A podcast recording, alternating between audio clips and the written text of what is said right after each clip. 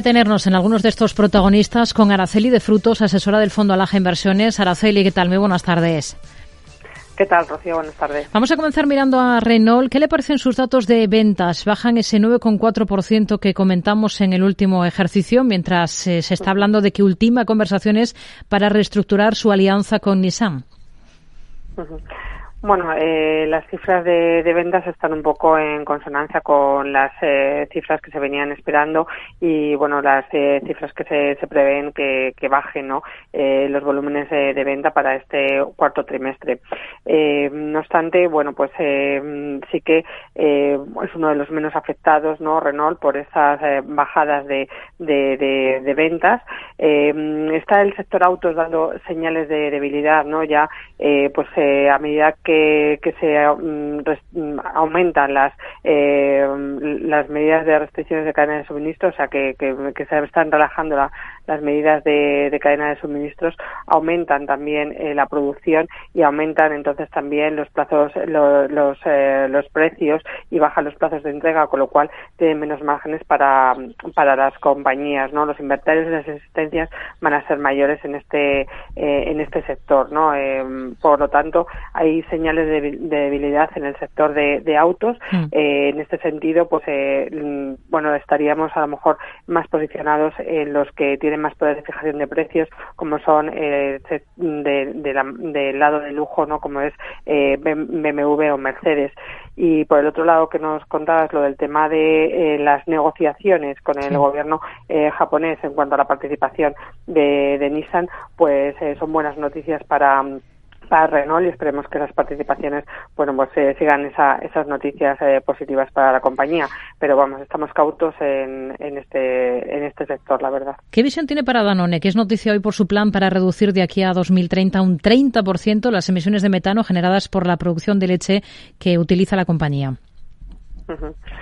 Bueno, es una noticia eh, positiva en el sentido de, bueno, pues eh, en esa, eh, ese SG, ¿no? Que, que tantas eh, que tanto venimos hablando y que siempre está eh, sobre la mesa. No obstante, eh, respecto a, Danone, concretamente hay mucha incertidumbre sobre la posición que tiene en cuestión de leche infantil que mantiene en China, ¿no?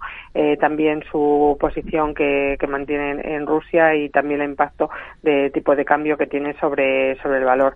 el sector en general ha sido un sector considerado, pues, bueno, de sector refugio frente a estas incertidumbres en el 2022. Eh, no obstante, si esta mm. inflación que vemos que se está eh, corrigiendo, ¿no? Eh, los repuntes de inflación están siendo cada vez menores, pues puede revertir ese atractivo que tienen estos sectores conservadores o defensivos. y no obstante, también, a pesar de que Danone, bueno, pues cotiza respecto con sus comparables con descuento, al no haber catalizadores y al tener esa incertidumbre respecto a la leche infantil en, China, pues estaríamos eh, fuera del valor. Una cosa más, Talando, hoy recorta, pero ha tenido un muy buen comienzo de ejercicio. ¿Sería un valor en el que ustedes se fijarían para invertir? Sí que es verdad que ha tenido muy buen eh, comienzo de ejercicio, un poco en consonancia también con, bueno, pues eh, esa tendencia, ¿no? De, compras por internet que se ha venido manejando durante la pandemia y que todavía tenía estos, eh, bueno, resquicios durante el, 2022, ¿no?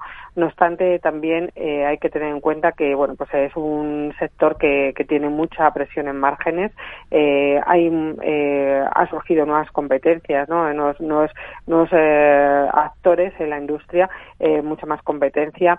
Es un, es un valor también muy volátil eh, y eh, nos enfrentamos también a incertidumbre macro ¿no? para, este, para este año.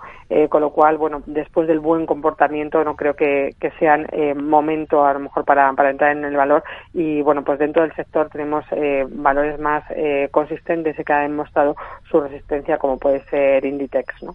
Araceli de Frutos, asesora del Fondo Alaja Inversiones. Gracias. Muy buenas tardes. Muchísimas gracias a vosotros.